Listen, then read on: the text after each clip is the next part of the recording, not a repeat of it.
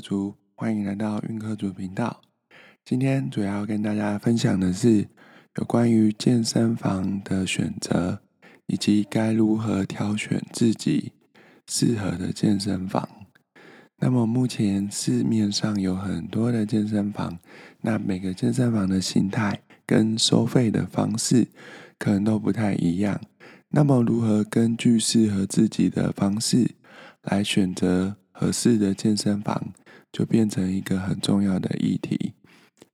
而目前健身房有很多不同的形态，大部分的健身房像是私立的呃健身房。或者是运动中心类型的健身房，那他们都是属于呃私人机构经营，但是由政府委托经营。那这样子的健身房，它的特色就是它是属于每小时收费，或者它也有提供月费收费的方式。那么这样子类型的健身房会适合哪些族群来进行使用呢？如果你是居住于当地或者是附近的健身房的一些民众的话，那你恰巧又想要尝试健身房的使用感觉的话，那么这样子的健身房可能就会很适合你，因为它只要单次的付费，所以你没有绑约或者是必须要长期去健身房的压力，所以这样子的健身房非常适合。刚开始入门，或者想尝试什么叫做重训的朋友们，那如果你在这样的健身房当中，如果可以得到持续运动的乐趣，或者是觉得这样子的环境是蛮适合你的话，那么你就可以持续的下去，或者是在进行训练一段时间之后，再另外找寻其他比较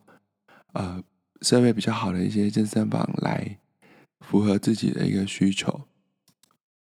而这样子的健身房，它的好处除了你可以单次付费以外，那那么它的收费其实也是相对比较便宜。如果你是就一个小时来看的话，而且它因为一个小时的收费，所以你没有一个月缴了月费，但是你又无法每天都去，那么你有可能就会觉得。这样子的花费是不太适合自己的。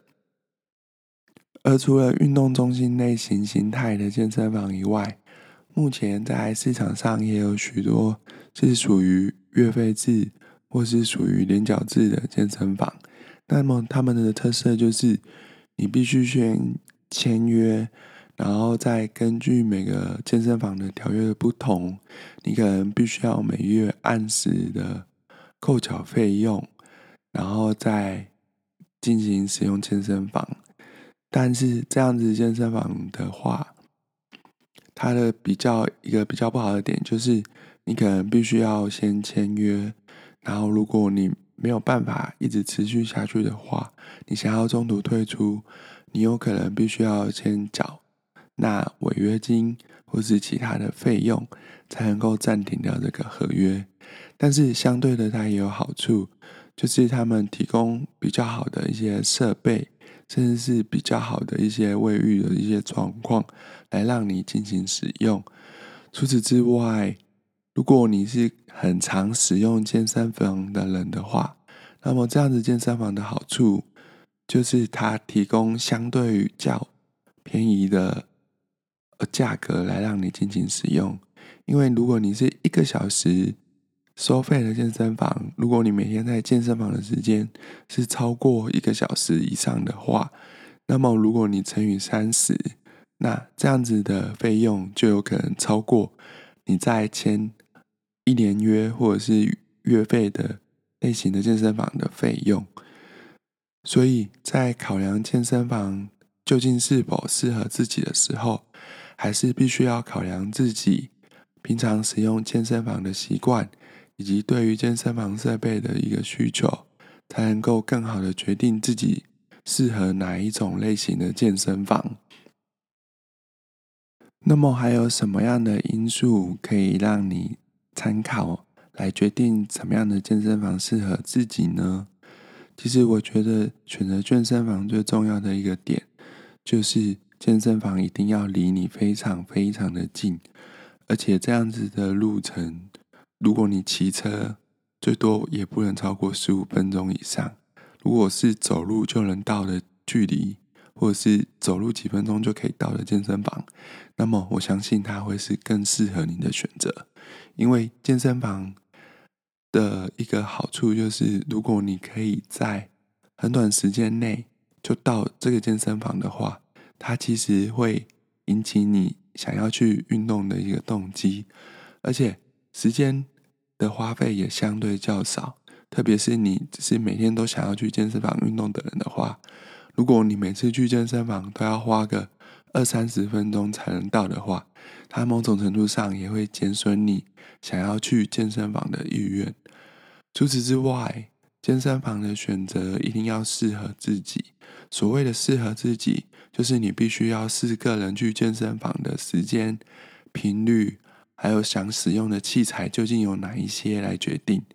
如果一个健身房它里面的器材或者是设备都不是适合你的需求的话，那么这样子的健身房可能就不适合你做当下的一个选择。最后，最后，当你想要选择健身房的时候，一定要先去看看现场的环境，